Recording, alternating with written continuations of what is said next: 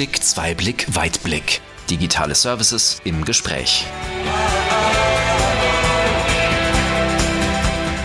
Herzlich willkommen zu unserer neuen Podcast-Episode. Mein Name ist Katja Lübke und hier bei Einblick, Zweiblick, Weitblick Digitale Services im Gespräch sprechen wir mit Kunden über deren Anwendungen und die entsprechenden Services, die in deren Betrieben genutzt werden. Heute geht es aber wieder einmal um ein Trendthema, nämlich Wasserstoff. Das Thema Wasserstoff haben wir ja auch schon in der ein oder anderen Episode angeschnitten. Heute steht Wasserstoff aber wirklich im Fokus der Episode. Die Industrie, vor allem die Autoindustrie, beschäftigt sich schon ganz lange mit dem Thema Wasserstoff. Das erste Wasserstoffauto von einem großen deutschen Automobilhersteller wurde bereits 1978 entwickelt und kurz danach sind dann auch wirklich die ersten Wasserstofffahrzeuge einer anderen Marke durch Berlin gefahren. Also könnte man denken, das Thema Wasserstoff ist schon ein ganz alter Hut. Was hat sich denn seitdem getan und warum ist Wasserstoff nun auch wieder in aller Munde? Dafür habe ich zwei Siemens-Experten an Bord, Sarah Neitz und Peter Michael Holzapfel. Und die beiden teilen heute mit uns ihren Blick auf Wasserstoff. Ja, stellt euch gerne einmal selbst vor und auch, was ihr mit Wasserstoff zu tun habt. Ja, sehr gerne. Äh, mein Name ist Peter Holzapfel. Ich bin seit äh, 22 Jahren jetzt bei Siemens und ähm, die Hälfte dieser Zeit war ich im Umfeld von erneuerbaren Energien tätig äh, und tatsächlich zum Thema Wasserstoff ähm, erstmalig in Berührung schon vor über zwölf Jahren, als wir die ersten Anlagen angefangen haben auszustatten, sogenannte Power-to-X-Anlagen. Ähm, dazu später mehr. Ich bin Sarah Neitz und bin noch nicht so lange wie Peter dabei, sondern erst seit dreieinhalb Jahren bei Siemens. Bin im Bereich des Wasserstoffs seit Oktober 22 bin dort als Vertriebsbeauftragte für Wasserstoff zuständig, sitze in Leipzig und betreue aber das Gebiet Ostdeutschland und Nordbayern. Und was ist denn eigentlich Wasserstoff und warum ist Wasserstoff als Energieträger so geeignet? Wasserstoff ist ein Gas, ein Speichergas. Als solches wird es gerne genutzt im Kontext der Energiewende. Man muss sich vorstellen, wir haben zurzeit einen Energiespeicher, der heißt Erdgas, das ist Methan. Damit haben wir eine Speicherkapazität in unserem Erdgasnetz von drei bis vier Monaten unsere Energiemenge. 240 Terawattstunden sind das, die wir in Deutschland haben. Und im Zuge der Energiewende und auch äh, dem Thema, dass wir energieautarker werden wollen in Deutschland, gilt es, das zu substituieren. Wasserstoff eignet sich ganz gut dazu, weil ich es durch Aufspaltung von Wasser generieren kann. Und letzten Endes äh, Wasserstoff den Vorteil hat, dass es kein Kohlenstoffatom äh, in sich hat und somit bei der Verbrennung von Wasserstoff nur Wasser erzeugt wird und kein Kohlendioxid. Das ist so, worum es geht in dem Kontext. Lasst uns nochmal Wasserstoff ein bisschen mehr einordnen. Wasserstoff an sich hat ja keine Farbe, ist ein farbloses Gas. Aber in Bezug auf Wasserstoff ist immer wieder von verschiedenen Farben die Rede. Was sind denn die Farben des Wasserstoffs und was bedeuten sie im Einzelnen? Genau, also einige sind da immer etwas irritiert, wenn man sagt, ja, wir betreuen äh, Projekte im Bereich grünen Wasserstoff und dann denken die, was, grüner Wasserstoff? Wasserstoff ist doch farblos, aber Wasserstoff wird an sich eben in diese Farben unterteilt. Da gibt es beispielsweise den grünen Wasserstoff, was eben die Aufspaltung von Wasser durch grünen Strom, durch PV oder Windenergie ist, in eben Wasserstoff und Sauerstoff. Dann gibt es noch den grauen Wasserstoff oder braunen Wasserstoff, der sehr häufig vorkommt. Das ist eben der Wasserstoff, der aus Erdgas oder aus Kohle gewonnen wird. Dann gibt es noch blauen und türkisen Wasserstoff. Das sind eben dann Wasserstoffformen, wo Carbon Capture eingesetzt wird. Das heißt, das CO2, was entsteht, wird beispielsweise gelagert oder in fester Form gespeichert. Dann gibt es noch andere Unterscheidungen, auf die ich jetzt gar nicht so im Detail eingehen will, wie beispielsweise alle Farben, die sich so in diesem roten Spektrum befinden. Das wäre dann Wasserstoff, der durch Kernenergiestrom erzeugt wird. Ich muss aber dazu sagen, dass es hier keine allgemeingültige Normung gibt. Wir benutzen eben diese Farbenlehre. Es gibt aber unter den verschiedenen Farben immer manchmal nochmal verschiedene Abstufungen, unter denen dann ähnliche Wasserstoffherstellung gemeint ist. Wasserstoff wird ja auch als Energiespeicher genutzt. Welche Rolle spielt das denn genau? Vor allem jetzt auch für euch in eurem Umfeld. Wasserstoff ist ein Energiespeicher unter mehreren. Aus meiner Sicht derjenige, der den breitesten Raum verdient, einfach von der Energiemenge, die er speichern kann, potenziell. Vielleicht ganz kurz zur Abgrenzung zu einer Batterie. Eine Batterie ist ein Stundenspeicher letztlich und stationär machen Batterien Sinn, so zweistelligen Megawattstundenbereich von der Kapazität. Das Problem an einer Batterie ist, Leistung und Kapazität sind aneinander gekoppelt physikalisch. Eine Batterie wird also sehr schnell recht groß. Das habe ich beim Wasserstoff nicht. Ich habe eine Elektrolyse, die wandelt Energie von Strom in Wasserstoff. Das heißt, ein Elektrolyseur ist kein Energiespeicher, sondern ein Energiewandler und der Speicher ist dann das Gas. Und somit kann ich dieses Gas in der Theorie in einer unendlichen Menge produzieren und dann wieder in irgendeiner Form rückverstromen oder wieder rückführen oder der Industrie zuführen. Das ist so mal der Charme und dann kann ich natürlich mit dem Wasserstoff verschiedene Sachen machen als Speichertechnologie. Ich kann ihn als Wasserstoff belassen, was vom Wirkungsgrad natürlich immer das geschickteste ist, kann ihn verdichten, um ihn dann zu transportieren, muss ihn unter Druck setzen. Ich kann ihn abkühlen, sehr, sehr stark, um ihn zu verdichten. Ich kann ihn verflüssigen und transportieren auch da wieder nicht ganz trivial. Oder ich kann sogenannte Derivate daraus produzieren, die in der Diskussion sind, sind Ammoniak und Methanol, kann auch Methan sein, um dann wiederum ein transportierbares Medium zu haben, das ich irgendwo nutzen kann, vielleicht auch in der Industrie direkt nutzen kann. Ammoniak wird in rauen Mengen in der Düngemittelindustrie benötigt. Warum wird Wasserstoff noch nicht überall verwendet? Warum hat es sich noch nicht durchgesetzt? Das Thema Wasserstoff hat auch Nachteile, äh, insbesondere gegenüber konventionellen äh, Kraftstoffen. Da geht es um das Thema Energiedichte insbesondere. Also die Problematik ist einfach, Kohlenwasserstoffe sind sehr, sehr geeignet in Bezug auf ihre Energiedichte. Vom Handling her sind sie ähm, auch etwas leichter als Wasserstoff. Die Problematik ist nur, dass sie Kohlendioxid produzieren bei der Verbrennung zum einen, ja, und dass sie nicht unendlich lange zur Verfügung stehen werden äh, als zweites und zum dritten, dass wir in einer ziemlichen Abhängigkeit sind von den äh, Ländern, von denen wir sie beziehen. Wasserstoff ist etwas schwieriger vom Handling, jedoch einige Argumente, die angeführt werden, wie zum Beispiel die Explosionsfähigkeit, die sehe ich nur bedingt, denn Erdgas äh, explodiert genauso, wenn man Sauerstoff dazu mischt in irgendeiner Form und eine Zündquelle hat. Und das sogar pro Volumen dreimal mehr. Was dem entgegenstand, ist einfach, wir haben ein bestehendes Energiesystem, das es abzulösen gilt und da sind Hürden natürlich vorhanden, recht, recht hohe. Ähm, und das Handling ist nicht ganz so trivial wie jetzt bei zum Beispiel Methan. Ich würde gerne noch ergänzen, dass der Wasserstoff auf jeden Fall Grenzen hat in bestimmten Bereichen oder in bestimmten Bereichen eben vielleicht der Einsatz einer Batterie sinnvoller ist. Aber es gibt eben auch die Bereiche der Industrie, wo wir auf jeden Fall auch den Wasserstoff brauchen, beispielsweise bei der Herstellung von Stahl oder Düngermittel. Das heißt, es vergessen viele, dass man eben den Wasserstoff als Ausgangsmaterial für die Chemieindustrie sowieso braucht. Und es darum nicht geht, ob der jetzt besser oder schlechter ist im Vergleich zu einer Batterie, sondern wir brauchen den als Grundmaterial. Ihr habt ähm, von bestehenden Strukturen gesprochen. Wir haben ja jetzt gerade für die aktuelle Energiesituation eine Infrastruktur. Kann man durch bestehende Leitungen auch einfach Wasserstoff jagen oder müsste man eigentlich gefühlt einmal alles aufreißen? Im Moment ist es so, dass bis zu 10 Prozent Wasserstoff beigemischt werden können, rechtlich. Allerdings wäre es technisch bis zu 20 Prozent möglich und danach wäre es aber nicht mehr effizient, das über die Leitung oder das aktuelle Transportsystem zu lösen. Das heißt, ähm, dann müsste man eben umrüsten. Das Problem in dem Umfeld sind insbesondere äh, auch die Verdichterstationen im Erdgasnetz. Also wir reden jetzt hier über das Erdgasnetz, in das man beimischen kann Wasserstoff. Da gäbe es größere Umrüstungen, die anstehen würden. Die Leitungen an sich sind, so sagt die Erdgaswirtschaft, gar nicht so das Problem, aber tatsächlich sind es die Verdichter und äh, die Flansche etc. pp, die da Limitierungen aufzeigen. Das heißt, man spricht in der Industrie tatsächlich davon, dass man eigene Wasserstoffleitungen äh, auch aufziehen will und wird. Es gibt auch schon mehrere hundert Kilometer Wasserstoffleitungen in der Industrie, die werden schon seit Jahrzehnten ohne weitere Störungen betrieben und die verbinden Industriestandorte miteinander, um Wasserstoff auszutauschen. Um aus Wasser Wasserstoff machen zu können, braucht es ja ganz schön viel Energie. Wie effizient ist denn dann überhaupt der Prozess, beziehungsweise wie funktioniert dieser auch genau?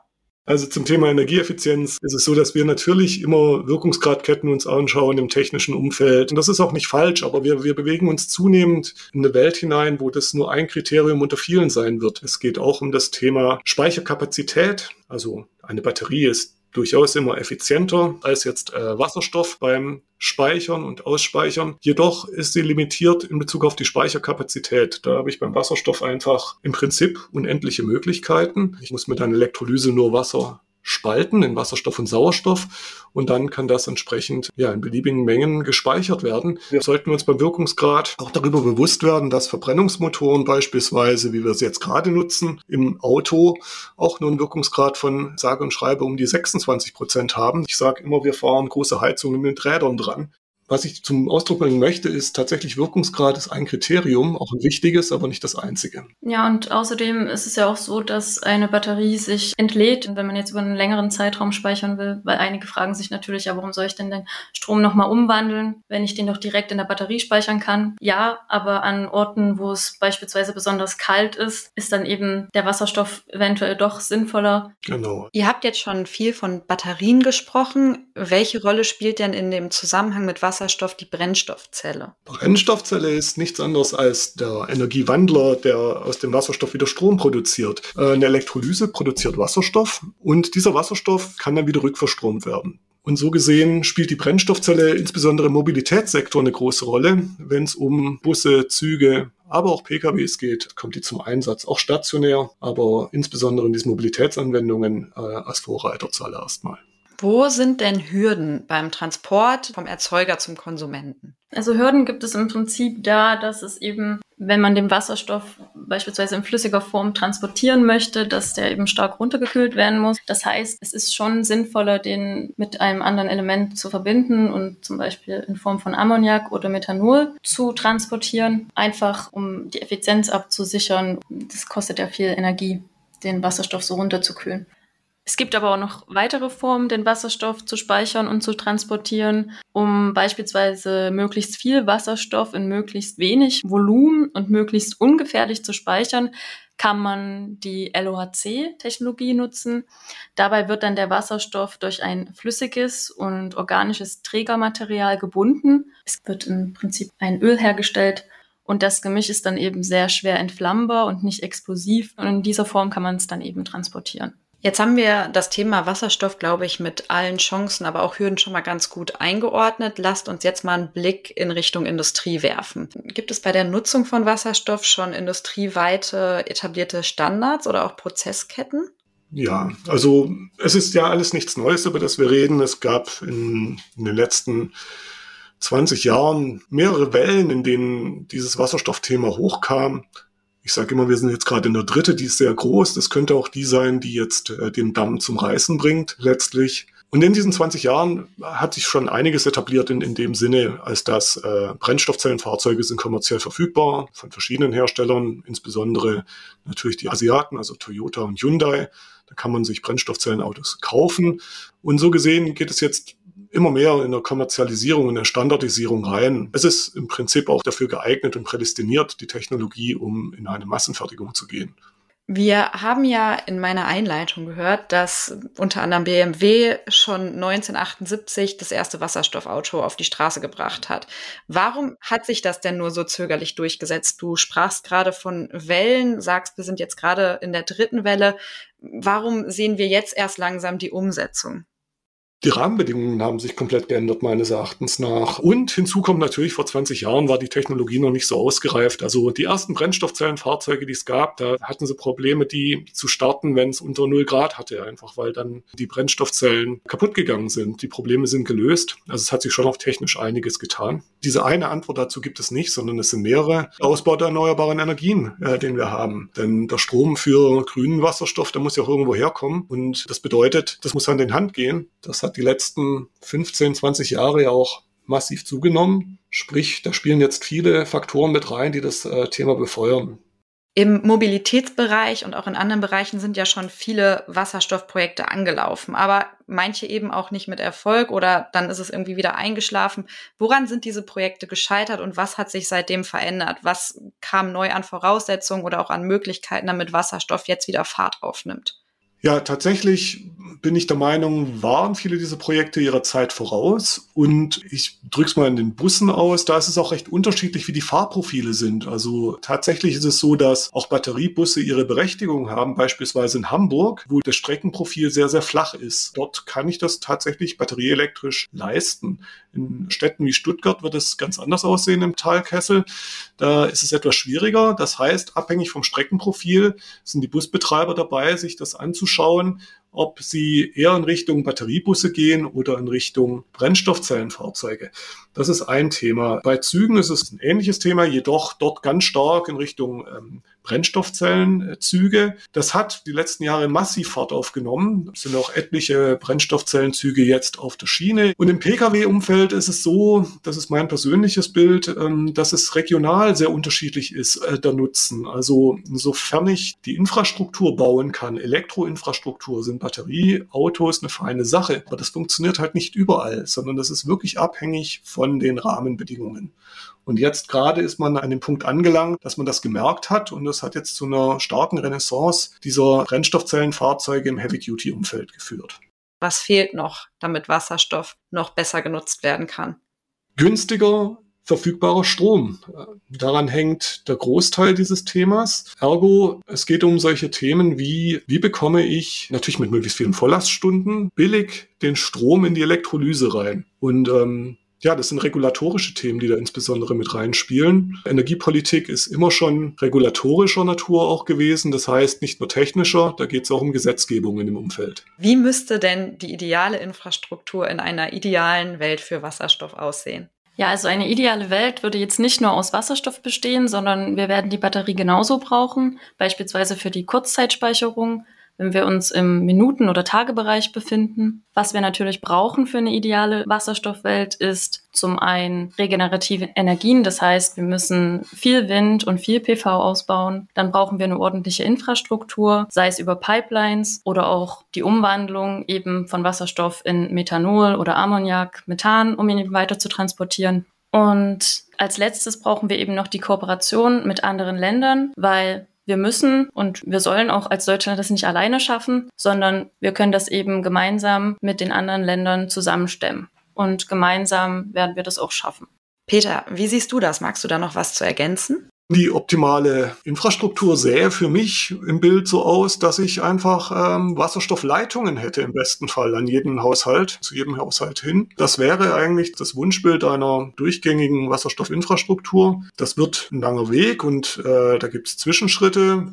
Wie gesagt, man kann Wasserstoff ja auch anderweitig transportieren, auf LKWs oder auf Zügen. Das ist lösbar, das Thema. Man muss nur einen Plan haben, in welcher Reihenfolge man das Ganze angeht. Und zur Infrastruktur gehört aber für mich auch noch mit dazu, dass wir auch eine Infrastruktur gemeinsam mit angrenzenden Ländern haben auch wenn wir immer davon sprechen, dass wir uns unabhängig machen wollen, um Engpässe auszugleichen, beispielsweise. Ja, das Schöne ist ja tatsächlich, dass es auch ein internationales Thema ist. Also wir sind nicht alleine in Deutschland äh, mit diesem Thema Wasserstoff. Es ist ein großes Thema in USA, in Kanada, tatsächlich auch in China, was nicht gesehen wird, wo es äh, berühmte Fünfjahrespläne dazu gibt. Also dieses Thema wird gerade global getrieben und äh, sehr, sehr große Anlagen werden insbesondere auch in den südlicheren Hemisphären gebaut, in windstarken Hemisphären und in, in Gegenden, in denen viel, viel Sonnenenergie vorhanden ist, wo man es nochmal Wasserstoff natürlich zu ganz anderen Preisen produzieren kann.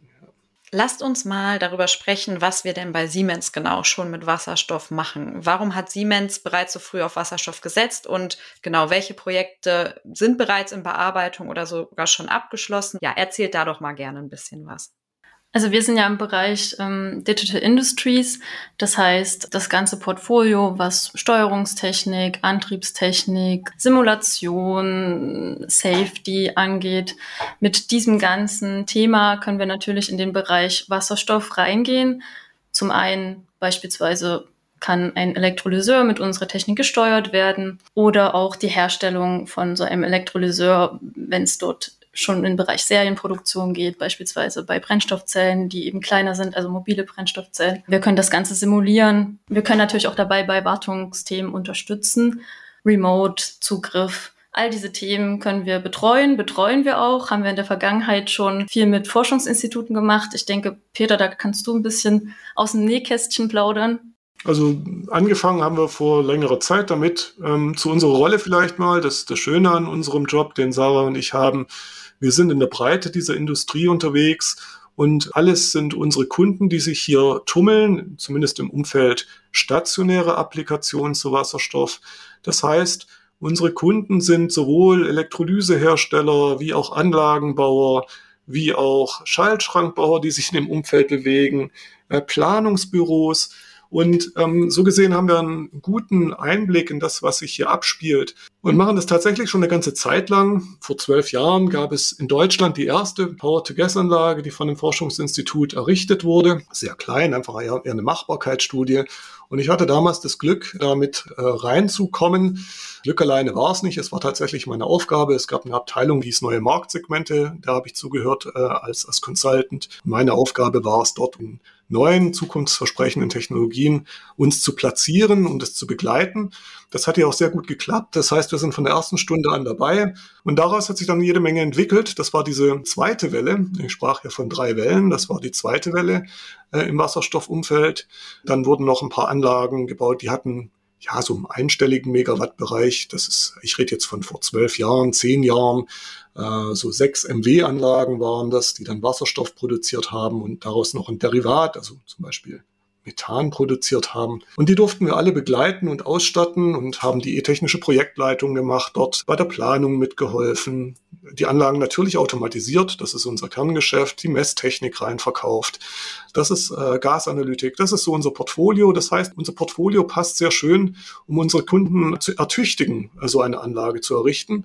Und wir haben das Glück, dass wir viele Kollegen haben, die dieses äh, Umfeld gut kennen, nicht nur vertrieblich, sondern auch technisch und unsere Kunden dann auch wirklich begleiten können, damit so eine Anlage erfolgreich ans Netz gehen kann, beziehungsweise betrieben werden kann. Wie gesagt, wir sind immer in der zweiten Reihe, wir sind nicht der Anlagenbauer, aber ich denke, wir leisten einen riesengroßen Beitrag in dem Umfeld, um die Technologie voranzubringen und den Markt voranzubringen. Siemens hat das Thema Wasserstoff ja für die nahe Zukunft sehr deutlich in den Fokus genommen. Hat das nur was mit der aktuellen Energiewende zu tun oder warum ist es jetzt gerade für Siemens nochmal so extrem wichtig, dass wir das Thema Wasserstoff adressieren und auch bei unseren Kunden immer wieder ja ansprechen? Unter dem Thema Nachhaltigkeit halte ich Wasserstoff für eine der ganz, ganz großen tragenden Säulen in dem Geschäft. Siemens ist sich der Wichtigkeit des Themas durchaus bewusst. Hinzu kommt natürlich, dass dieser Markt jetzt sich nicht nur sortiert hat, sondern dass wir auch wirklich ein massives Wachstum wahrnehmen in dem Umfeld und davon profitieren, dass wir sehr, sehr früh dabei waren, dass man uns vertraut an dem Markt, dass unsere Kunden uns vertrauen. Das wird nicht linear laufen, da wird es immer wieder Rückschläge geben, aber unterm Strich wird es äh, steil nach oben gehen, davon bin ich äh, schon überzeugt. Könnt ihr ein oder zwei hauseigene Wasserstoffprojekte mal so ein bisschen beschreiben, was da auch genau dann eure Rolle ist? Was kann Siemens da beitragen, bewirken bei den Kunden? Also Projekte, die wir unterstützt haben bei Kunden, sind mannigfaltiger Natur. Das fängt bei kleinen Forschungsprojekten an, in denen man einfach die Machbarkeit bewiesen hat, indem man Methan produziert hat, synthetisches oder Methanol oder Flugkerosin. Was heißt synthetisch? Synthetisch hört sich immer so nach ähm, künstlich an. Äh, mit synthetisch ist gemeint, dass es nicht aus der Erde kommt, sondern dass man im Prinzip Wasserstoff mit Kohlendioxid hat reagieren lassen, als Beispiel, um halt Methan, Methanol oder äh, Flugkerosin zu produzieren. Das waren also kleinere Forschungsprojekte. Und jetzt langsam geht die Reise los, dass es sehr große Projekte sind, in denen äh, Elektrolysehersteller mit uns zusammenarbeiten, um im Ausland, das ist dann äh, im arabischen Raum zum Beispiel, sehr, sehr große Projekte zu realisieren. Es gibt Kunden, die kaufen nur Produkte von uns. Es gibt Kunden, die nutzen weit mehr, also unsere Expertise. Die lassen Auslegungen von uns machen. Und so gesehen ist das Thema sehr, sehr breit. Kommen die Kunden denn direkt auf euch zu bei Siemens oder adressiert ihr das Thema eher in anderen Kontexten ganz proaktiv? Und wie ist es auch bezüglich der Überzeugungsarbeit? Sind Kunden offen für das Thema Wasserstoff? Welche Vorbehalte sind da? Wie entkräftet ihr die vielleicht auch? Wie ist so der Eindruck, sag ich mal, auf dem Markt? Also wenn ich jetzt von meiner täglichen Arbeit sprechen kann, dann habe ich natürlich viel mit Kunden zu tun, die schon mal generelles Interesse haben, am Wasserstoff irgendein Projekt umzusetzen. Ob das jetzt eine Methanolsynthese ist oder die direkt den Wasserstoff bei sich nutzen wollen und die einfach ganz offen dann auf uns zukommen und nachfragen, wie wir sie denn unterstützen können. Aber natürlich machen wir uns auch Gedanken, wie wir Kunden unterstützen können, wenn wir die schon kennen.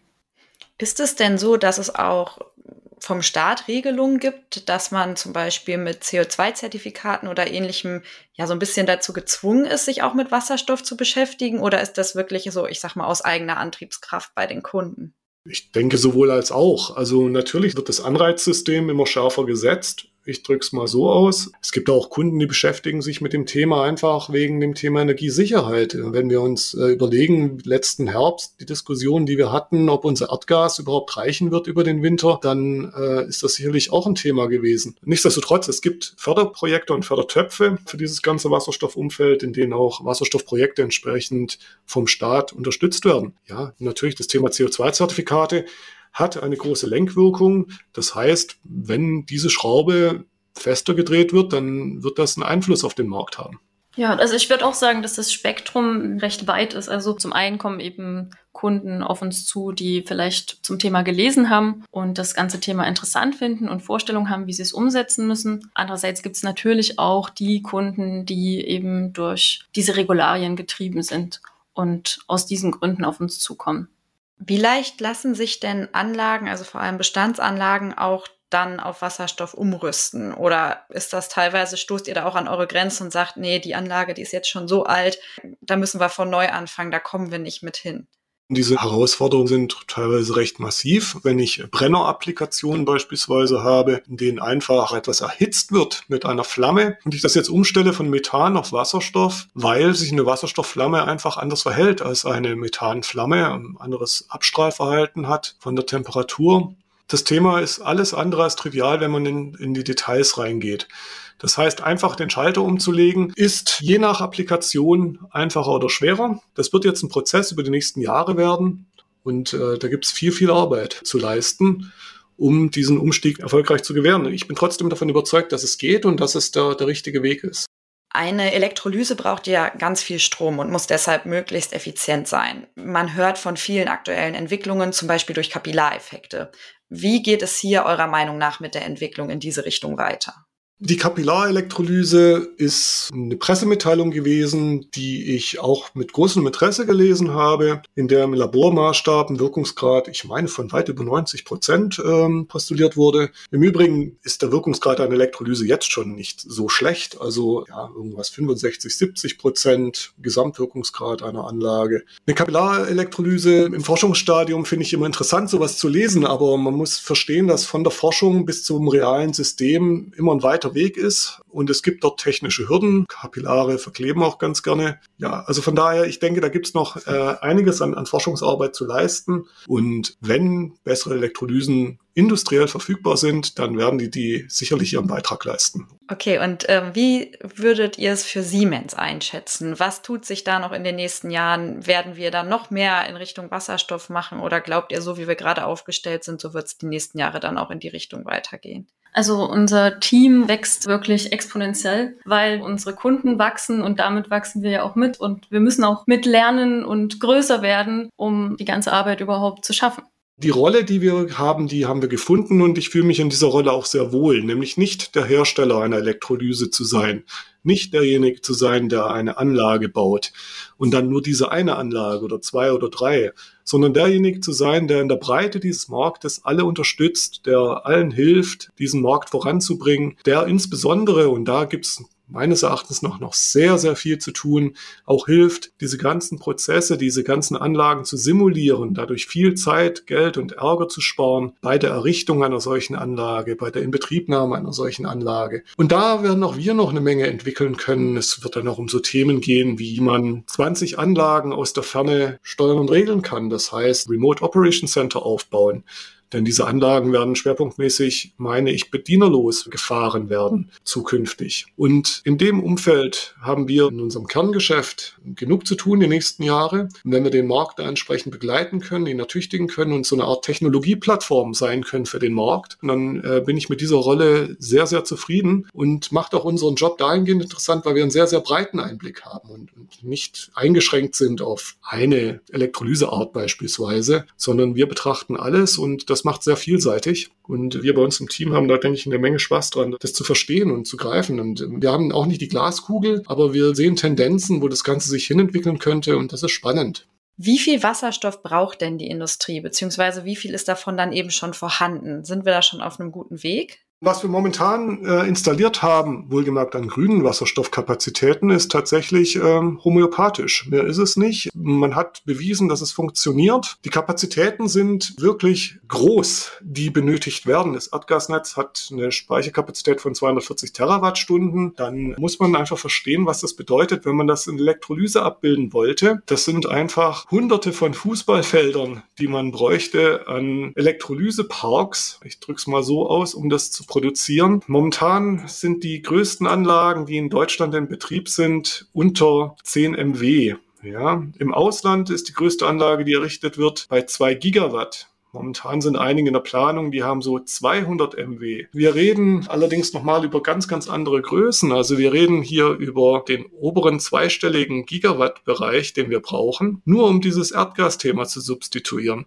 Sprich, wir sind hier wirklich ganz am Anfang und brauchen das Ganze sehr, sehr schnell. Das heißt, da gibt es viel, viel zu tun. Es wird ja über Import geredet von Wasserstoff und über lokale Erzeugung und genauso wird es sein. Wir werden beides brauchen. Also sowohl Import als auch lokale Erzeugung vor Ort. Und wir werden auch zentrale und dezentrale Lösungen brauchen, äh, um diese Energiemengen decken zu können, über die wir da reden. Welche Hürden müssen denn generell noch genommen werden? Oder würdet ihr sagen, so wie es jetzt gerade läuft, der Fokus auf Wasserstoff, die Aufmerksamkeit, dass sich alle Länder bemühen, das ist eigentlich schon ein ganz guter Weg.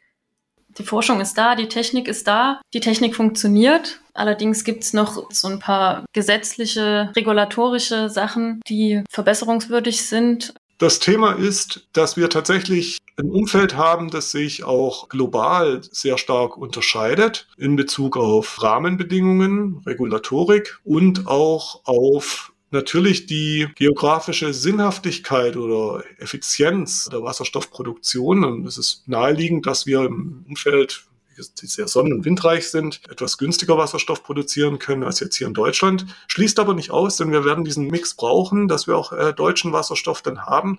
Und die Regulatorik, die wir in Deutschland brauchen, ist zum einen brauchen wir viel schnellere Genehmigungsverfahren. Das ist ja auch ein großes Thema zurzeit in der Presse. Aber das Ganze steht und fällt mit dem Thema, was kostet der Strom? Vormals, bis vor ein paar Jahren, war die EEG-Umlage ein Riesenproblem, weil ähm, ich alleine schon für die EEG-Umlage annähernd 7 Cent die Kilowattstunde gezahlt habe und sich das im Wasserstoffpreis dann niedergeschlagen hat. Das ist gefallen, aber jetzt zeitgleich sind dann im letzten Herbst die Strompreise extrem angestiegen, also hat man nichts gewonnen gehabt. Sprich, um Wasserstoff wirtschaftlich zu produzieren, muss sich der Gesetzgeber oder der Staat sicherlich auch Gedanken machen, wie man nachhaltige Geschäftsmodelle für diese Branche ermöglicht, um eine Planungssicherheit hinzubekommen. Denn so eine Anlage stelle ich ja nicht hin, um sie mal kurz zu betreiben, sondern sie soll dann über 20 Jahre Minimum laufen. Das ist eine Energieanlage und da wird die ganze Branche sicherlich Planungssicherheit erwarten vom Staat. Dann würde ich mich jetzt hiermit einmal bei euch bedanken für all den Input, den ihr zum Thema Wasserstoff gegeben habt. Danke, dass ihr dabei wart. Und ich bin gespannt, vielleicht können wir es in Zukunft ja mal so machen, wenn ihr dann auch ganz konkret über ein Projekt sprechen könnt, ähm, auch äh, mit Rückblick auf das, was wir heute besprochen haben.